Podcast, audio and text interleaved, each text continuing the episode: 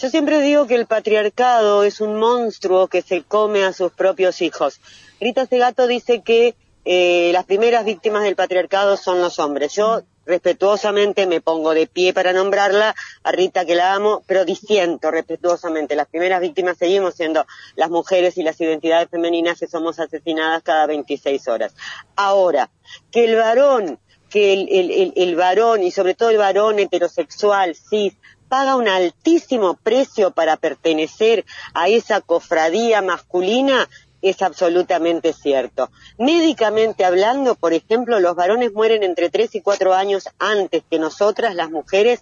¿Saben por qué? Porque, por ejemplo, no van al médico cuando les duele algo. ¿Saben por qué? Porque que te duela no es de macho. Te duela no es de macho. Te duela no es de macho. Te duela no es de macho. Fase cero Nada volverá a ser como era. Búscanos en Instagram como Fase Cero Radio y encontrá todos nuestros capítulos en Spotify, siguiendo la cuenta Fase Cero. Después no digas que no te avisamos. Nos comunicamos a provincia del Chaco. Allí la tenemos a Cecilia Solá. Ella es docente, activista eh, y es una mujer que... Eh, hermoso primero de escucharla, segundo que es de accionar y tercero, que la descubrí eh, leyendo un cuento eh, en medio de un partido de fútbol donde 13.000 personas van a, a, por un lado, a, a, alentar a su equipo, por otro, a insultar a los árbitros y por otro, a, porque es el psicólogo más barato. Así que básicamente la conocí ahí a Cecilia, obviamente a la distancia. Ella estaba leyendo eh, cuentos y me pareció una muy buena manera de empezar a dialogar con ella. Hace muy poco eh, eh, ha, pasado el 8M y por eso vamos a hablar con Cecilia Solá. Aquí está María, Camila, Natacha, Álvaro. Esto es Fase Cero. ¿Cómo andas, Ceci? Hola Álvaro, ¿cómo estás? Hola María, hola Natacha. Hola Cami, ¿cómo están? Bien, bien, bien. Hola, muy bien. Eh, es verdad, digo esto, primera vez que ibas a la cancha y te dijeron, che, toma, léete algo en el entretiempo. 13.000 personas como espectando, espectadores y diciendo, sí, en realidad no es, no es que yo fui a la cancha a ver el partido. A mí me convoca la comisión directiva de Forever y me dicen, mira, dentro de las actividades por el Día de la Mujer, nos gustaría mucho que pudieras leer un cuento en el entretiempo. Y si ese cuento puede ser aquel relato que escribiste sobre un hincha de Forever, sería maravilloso. Yo dije, qué copado, literatura en el entretiempo. ¿Por qué dije eso? Porque yo jamás en mi vida había pisado una cancha de fútbol. Cuando pisé la cancha de fútbol y había 13.000 personas, 13.000 personas que estaban ahí para cualquier cosa menos para escuchar cuentos. Ellos no fueron a escuchar cuentos, fueron a ver el partido, fueron, como vos decís, a putear al, al, al, al contrincante. Eh, ahí medio como que dije, che, ¿fue tan buena idea? Y la verdad es que fue muy buena idea, fue una idea copadísima de la comisión directiva de Forever. Me recibieron con mucho respeto, me recibieron con interés, escucharon la historia. Después recibí eh, devoluciones, revoluciones también, pero devoluciones muy copadas de gente que me dijo, la verdad que me sorprendió, la verdad que primero cuando empezaste a hablar, yo dije, ¿qué le pasa señora? ¿Quién será? Y después cuando escuché la historia, dice, me copó, me conmovió. Y yo decía, qué lindo tirar la barrera que dice que a quien no le gusta el fútbol no le que a quien le gusta el fútbol no le gustan los libros o que quien lee no ama el fútbol, que me parece absolutamente estigmatizante. Así que bueno, copadísima la experiencia. Eh, Ceci, enseguida nos metemos con más preguntas y demás, pero me parece, eh, te, te, he escuchado también decir que quizás eh, te, sometiste o te metiste a un terreno donde el hombre ya por, por naturaleza eh, nace y es, eh, criado con los hombres no lloran, ¿no? Y es como el espacio del fútbol, las canchas, es el lugar permitido para las lágrimas, para la emoción, para decir, ok, acá me siento bien, tengo un motivo que por el cual sentirme libre de sentimientos. Eso también te escuché decir y es como muy válido porque eh, el, hombre también es sometido a esto, e, es es eh, es consecuencia también de su propio machismo, de decir, loco, vos no sientas nada, solamente en sectores donde te pertenecen. Yo siempre digo que el patriarcado es un monstruo que se come a sus propios hijos. Rita Segato dice que eh, las primeras víctimas del patriarcado son los hombres. Yo respetuosamente me pongo de pie para nombrarla, a Rita que la amo, pero disiento respetuosamente. Las primeras víctimas seguimos siendo las mujeres y las identidades femeninas que somos asesinadas cada 26 horas.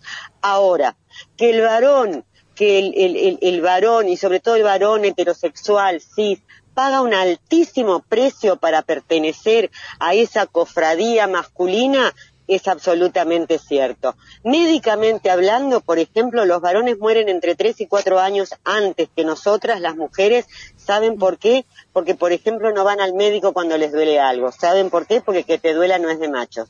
Si te rompes la rodilla o te rompes el tobillo jugando un deporte y te quejas, no sos lo suficientemente macho, no sos lo suficientemente hombre. Mueren más hombres en accidentes de tránsito porque justo lo digo cuando estamos en el auto, pero somos todas minas, no hay problema.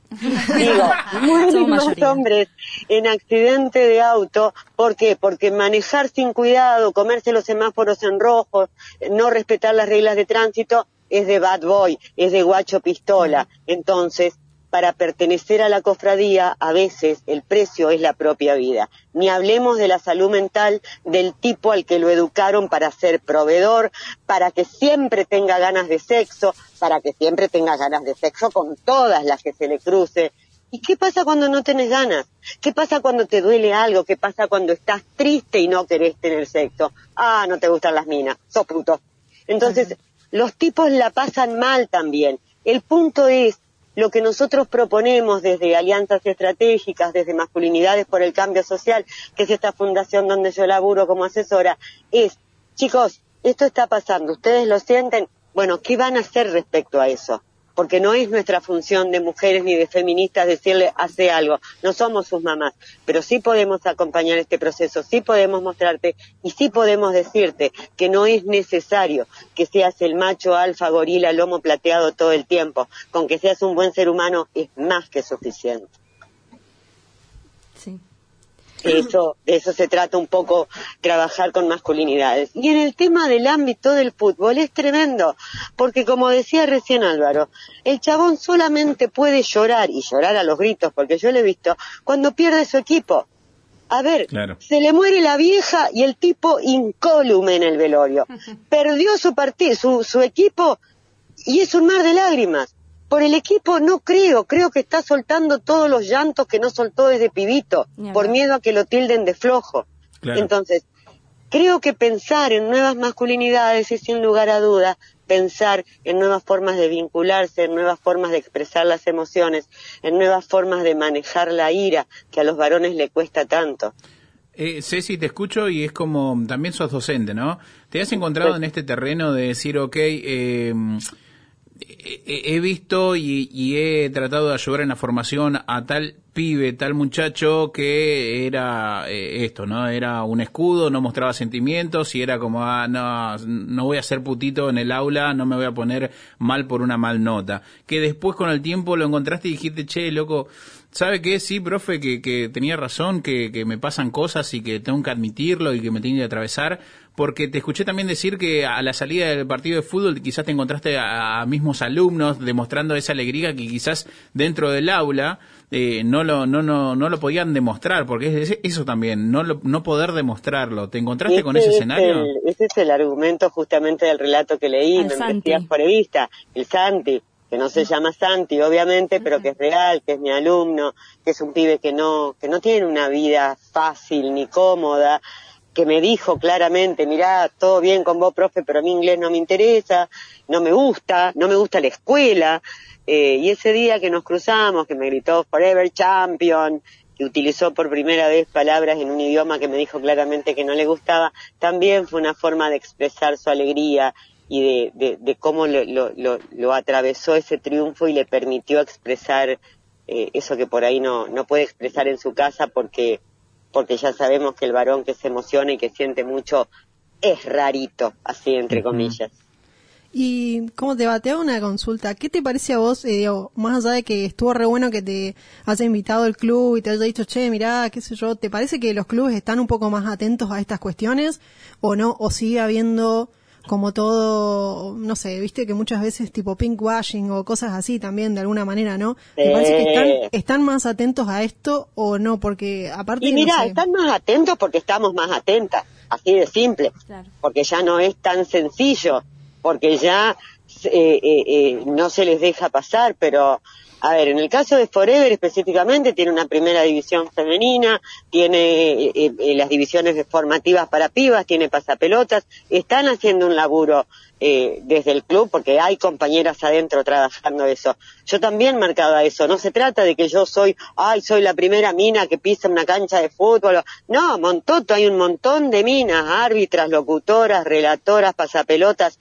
haciendo historia dentro del fútbol. Yo fui la primera mina que fue a leer, no la primera mina que, que habló de fútbol. Eh, con lo que vos decías del washing, sí, hay que tener mucho cuidado. Y eso, ¿sabés cómo, cómo, cómo podemos acompañar? Y bueno, escuchando qué les pasa a las pibas adentro del, del club. A ver, hay una división de, de formativa, perfecto. Las pibitas, ¿tienen los mismos derechos que los pibitos? Las convocan para jugar o las tienen ahí con la camisita rosa para, para, para decir, mirá, qué, no, qué copados que somos. Es todo un laburo, es un laburo enorme porque hay una resistencia enorme a, a perder ciertos espacios históricamente catalogados como masculinos. ¿Y qué, vos que, que sos docente y entiendo que lidias con adolescentes, eh, ¿qué crees que pasa? Porque yo creo que es un momento de transición todavía y que las nuevas generaciones vienen ya con otro chip.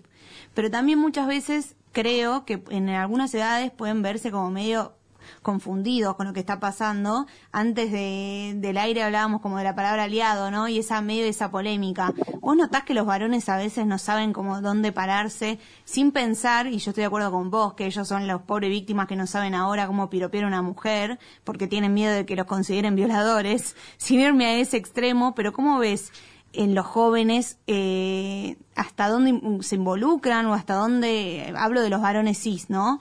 O cuánto les cuesta o cuál es el papel que ellos estaría bueno que tomen o no y le den el espacio a las compañeras. ¿Qué opinas sobre eso? ¿Qué ves? Yo veo en, en, en, la gurizada, en el rango etario de mis alumnos, entre los 12 y los 16 años, vives preguntando, pibes eh, acompañando, pero desde otro lugar, pibes que tienen muchos menos rollos que los adultos, por ejemplo, ya esto de eh, los celos, la novia, como que está como más, más tranca. También veo que sigue presente entre los 12 y los 14 la homofobia, el temor a ser considerado gay como si eso estuviera mal. Esto es lo que hace que haya muchísimo bullying. El otro día justamente en una, en una charla alguien me decía, pero vos no ves más esperanza, que los pibes viven mejor. Sí, pero también veo que en los últimos eh, años se incrementó el suicidio adolescente entre varones. Claro. ¿Qué pasa? ¿Por qué se matan los pibes? ¿Qué no pueden resistir? Una de las causas de suicidio adolescente es el bullying. Y de las tres mayores causas de bullying es el aspecto físico, la orientación sexual y la capacidad socioeconómica. A los pibes los hostigan por gordos, por negros y por putos, chicos. Y hasta que eso no baje, y eso se baja con ESI, con educación sexual integral en la escuela, vamos a seguir lamentando nuestros pibes y nuestras pibas. Pero los pibes realmente la pasan mal. Aguantame un segundo. Sí, por supuesto. Eh, ah, la que habla es Cecilia Solá, ella es escritora, ella es eh, activista, ella es docente. Estamos hablando porque hace muy poco, no importa cuándo, eh, tuvo un gran desafío que fue a leer un cuento en medio de un partido de fútbol, eh, donde un terreno nuevo para ella y la verdad que tuvo resultados muy buenos. Uno de ellos, de esos resultados fue estar hablando con fase cero por esto, no por, no, no, no, no porque sea un mérito. Oh, sí, nunca se sabe. Este, decía que eh, la que está hablando es Cecilia Solá, desde el Chaco. Eh, Ceci, te quiero poner en contexto una charla que tuve con Mónica Ella ex jugadora, actualmente dirige fútbol femenino, la nuestra, aquí en la Villa 31, que es Barrio 31, en Buenos Aires, y por, por, esto, ¿no? Por la nueva incursión desde el 2019 del fútbol femenino profesional. Hasta ahí el contexto. Y en una de ellas le pregunté si eh, no era eh, una oportunidad la que estaba aprovechando la AFA para eh, utilizar el fútbol femenino como herramienta política. Entonces, llevado a esto a tu terreno, es ¿no ves un oportunismo por parte de clubes que quieran decir, bueno, juntemos a las, a las pibas o, invitar a alguien, o es como no, en realmente están comprometidos con la causa? Es difícil hacer esa lectura, Álvaro, porque honestamente no puede, como te dije, eh, uno esa lectura la puede hacer después, depende de cómo sigue, porque si la idea es, por ejemplo, llevémosla a la Ceci a leer un cuento, pero después las pibitas siguen sentadas en el banco, no se les da una fecha, eh, tienen que practicar en horas de mierda o, les tocan las canchas más feas en vez de poder practicar en los mejores espacios. Y entonces sí te das cuenta que es un pinkwashing, pero si de verdad hay interés en un cambio y vos lo vas viendo a, a, en la marcha, esto no, estos, estos, estas situaciones, yo creo que el error que cometemos es tratar de verla en lo inmediato. Ah, mirá, una mina leyó un cuento en el entretiempo hablando de un hincha y ya los hinchas no son más violentos. No, en el mismo partido casi se quedaron a trompadas.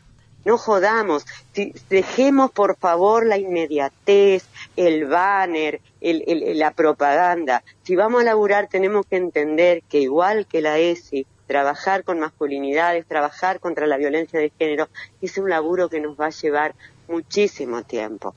Que cada pasito es un, es un, ni a ladrillo llega, mira, es un cuartito de ladrillo en una construcción que tiene que primero tirar todo lo que está, o casi todo lo que está hecho. Entonces yo no me animo a hacer esas mediciones. Yo cuando me enojo, yo con lo que me enojo con la inmediatez es con el Estado. Yo me enloquezco de rabia cuando veo un banner tremendo que promete que la compañera víctima de violencia de género va a recibir una ayuda económica para poder salir de esa situación de violencia. Vos sabés que hay mujeres que se quedan porque tienen que elegir entre la olla y la dignidad, porque tienen cría, porque tienen que darle de comer, porque los cuidados van siempre sobre nuestro lomo.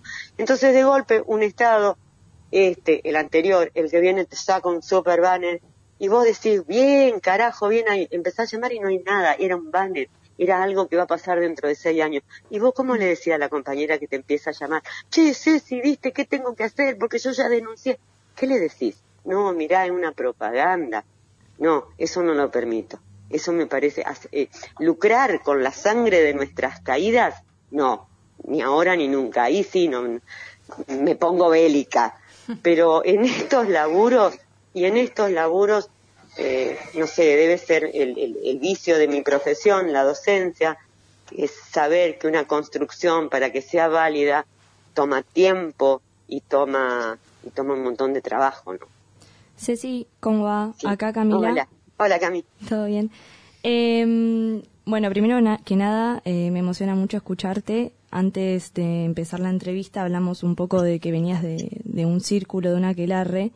Eh, y bueno, tan próximos al 8M, eh, me recordó también eh, en mi momento, digamos, en, en, la plaza, también en la misma situación, la, la energía, la potencia, la movilización interna, tal cual. Eh, y ligado a esto, me, me, acordé también de un cuento tuyo que te escuché eh, llamado Odisea, eh, que ah, sí. haces toda una narración sobre la vuelta a casa, algo que es tan fácil identificarte como mujer y que creo que a todas nos pasa, que todas metemos la llave rápido en la cerradura, entramos rápido y cerramos, aunque la puerta sí. se cierre sola. Y quería preguntarte eh, si es que recordás a qué edad y cuál fue el hecho que, que hizo que te des cuenta que por que corres un peligro con, constante por tu sexo, digamos. A los 11 años, a los 11 años. Fui a comprar eh, sobrecitos perfumados. Yo tengo 53. Eh, a los 11 años fui a comprar sobrecitos perfumados al kiosco del viejo Smith en La Paz eh, y me dijo no tengo los sobrecitos acá, están acá en, en, en, la parte de atrás del kiosco, gordita, yo era una nena gordita, eh, pero yo so, yo no, no alcanzo, me dice venía, ayúdame a buscar. Yo entré, subí a la escalera y el tipo me metió la mano en la cola, me mm. manoseó. Llegué a mi casa, le conté a mi abuela, yo soy criada de abuelos, eh, me creyeron. Mi abuela me creyó y me dijo que era culpa mía porque ella me había dicho clarito que yo no tenía que ir a ese kiosco, que por qué no compré en tal librería. Fue tremendo. Claro. Eh, y yo me la creí, sí, dije, ay, sí, fue mi culpa. Eh, ¿Para qué fui? ¿Entendés? La vergüenza, el miedo, el no entender. Me acuerdo, mira lo que me estás haciendo contar, Camila. Perdón, perdón. No dije, era para esto, no me dijeron que era para esto. antes, antes Yo de la no tolero entrevista el olor dije, a chicle. Yo no tolero el, olor- yo no tolero el olor a chicle. Durante años el olor a chicle me dio náuseas porque porque era el olor de los sobrecitos. Y nunca entendí hasta a ver esto que te estoy contando lo descubrí, lo recordé, no lo descubrí muchísimos años después, cuando empecé a escribir cosas. Y de golpe me di cuenta por qué. Y nos pasa esto que te cuento, pasó también hoy en el círculo. Una piba que de golpe dijo, pero pero a mí me pasa eso. O sea, a mí me, otra piba contó una situación y ella dijo, pero a mí me pasó lo mismo. O sea, es como que caemos de golpe. Y el tema es cuando caemos solas. Por eso Claro. son tan importantes los círculos, los aquelarres, los encuentros, para caer unas con otras. Sí, y también el, el saberte que hoy en día, digamos, hay todo un grupo de mujeres que, que te respalda, que, digamos, esa, esa chica que, que sufrió ese abuso eh, en ese lugar eh, está abrazada completamente. eh, y que creo que para eso son también, vos usas mucho, de hecho es el nombre de uno de tus libros, el término manada. Eh, que venimos discutiendo ahora esta cuestión de, Sí. de, de la manada de San Fermín y demás. Eh, yo utilizo el término manada eh, y, y empecé a pensarlo cuando empecé a ver mucho Nat Geo, mucho eh, National Geographic, qué sé yo, manada de belugas, manada de elefantas, las elefantas que se sostienen unas a otras para parir. Vi un documental viendo cómo las elefantas más viejas acariciaban a las, a las hembras más jóvenes cuando iban a parir, eh, las belugas, que son una sociedad matriarcal y que nadan rapidísimo a través del océano porque como son muy vocales escuchan la llamada de ayuda de, de, de, la compañera cuando son atacadas por su enemigo natural que es la orca y van en, en, en grupo y a veces logran hacer este, huir a la, al atacante y cuando no lo logran, cuando, cuando la otra beluga muere, se quedan con ellas hasta que muere para que las orcas no la devoren. mm, Fue muy fuerte ver todo eso y todo eso se fue formando adentro mío porque Cartas para la Manada surge de, de, de un proceso que, que atravesó todo esto, que, que atravesada por el feminismo, atravesada por descubrir que yo tampoco había sido eh, eh, inmune. eh, yo siempre me consideré una tipa brava, etcétera, etcétera. Me fui de casa chica, después de cosas que pasaron. Siempre fui bien plantada, ¿viste? O sea, el tipo de mina dice, no te la llevas por delante. ¿Qué puta no me van a llevar por delante? Me llevaron puesta de acá hasta Hong Kong. A todas, ¿no? Sí. A todas, A todas. a todas. Sufrimos algún tipo de abuso en nuestra vida y es terrible eh, eso, saber que, que ninguna, digamos, no, no lo pasó. Es tremendo. Vos sabés que a raíz de eso, estaba charlando de eso con las pibas que me traían. Eh, el otro día me invitaron a una cena muy coqueta, muy paqueta, eh, con señores, señoras, señorís, de todo, ¿no?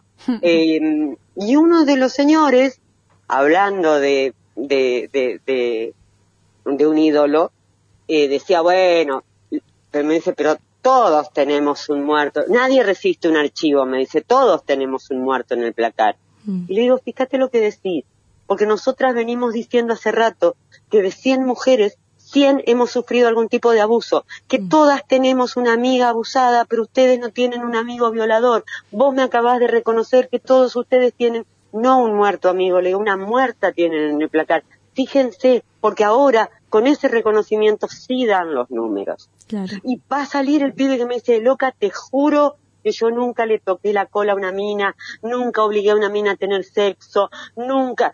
Perfecto, ¿qué haces cuando lo hace tu amigo? ¿Qué haces en el grupo de WhatsApp cuando pasan el video de la mina que fue filmada sin su consentimiento? O con su consentimiento, pero en el ámbito privado, no para que vos lo desparrames en el grupo de- del equipo de truco. ¿Qué haces? ¿Te callás? Sí, para mí no me gustan esas cosas, pero, pero no decís nada. ¿Sabés por qué? Porque sabés que te van a empezar a bardear, que te van a empezar a boludear, que te van a decir maricón, el primer insulto. Entonces, eso también es abuso. La complicidad también es abuso. Sí, y a lo no. mejor estoy sumamente incendiada con el tema y no se trata de que le estoy pidiendo a los pibes. Primero no se trata de misandría porque ya también me acusaron de cortar. Muy gracioso. Perdón, ¿se pueden decir malas palabras? Se puede, Mejor no, se ¿no? puede. Ah, No, no porque tenemos que pagar la multa, pero no, importa. No, nada, no, no, entonces no, Por entonces me va a salir plata. No, Digo, no, mentira, Ceci, mentira. pero está por mi trabajo o por mi por por por por, por mi por mi activismo muchísimas veces me trataron de cortachot No la dije Claro, entera. chorro, sí. ahora que estoy trabajando con masculinidades me dicen cuidachota o sea pónganse de acuerdo Claro. Sobre eso que... que- ni las corto ni las cuido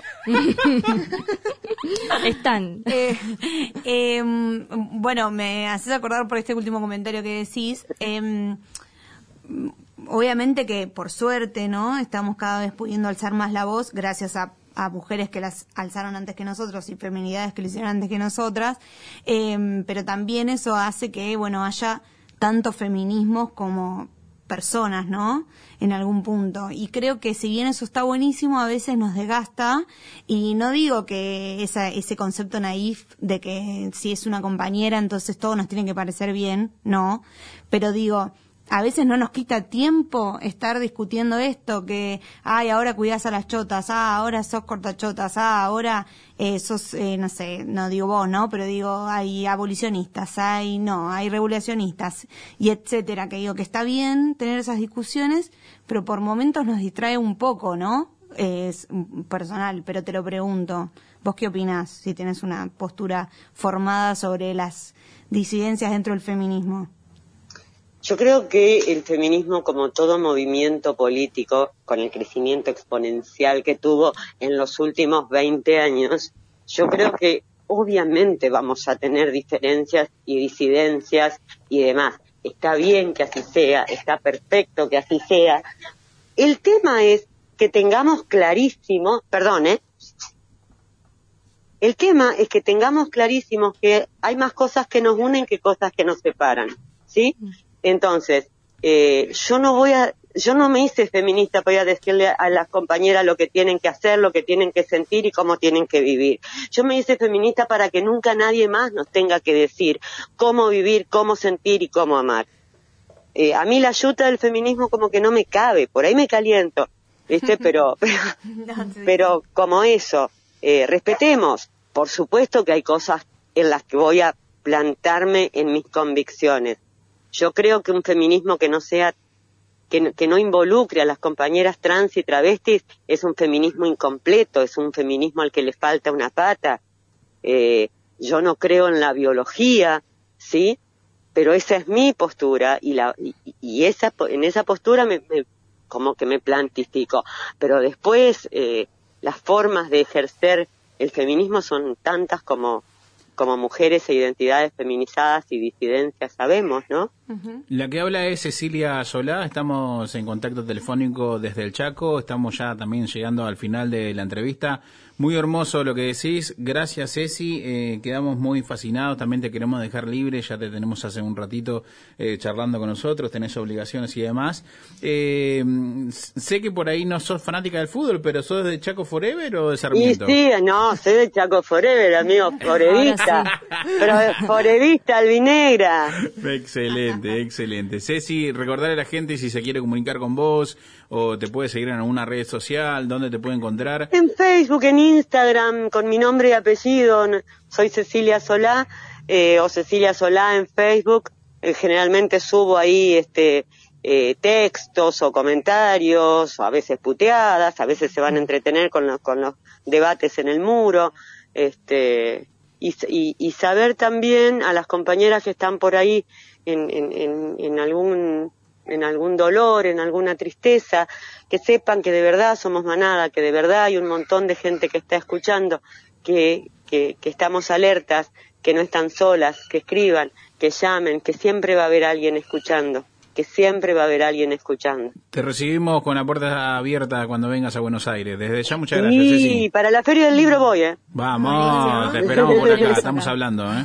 Obvio que sí. Gracias, Cecilia. Ceci, besito grande. Gracias, gracias, Gracias, chicas, Ceci. un abrazo enorme, la pasé muy bien realmente. Un Dale, placer. gracias, es un amor. Chao, chao. Chao. Chao. Final de la entrevista con Cecilia Solá, ella es activista, docente eh, y, y- y escritora. Hermosas definiciones. Me gusta el power. El- y de Forever. Y de Forever. Y de Forever. Así que bueno, eh, podés eh, compartir y volver a escuchar esta entrevista en nuestra cuenta de Spotify y también en YouTube. Allí estamos como Fase Cero Radio.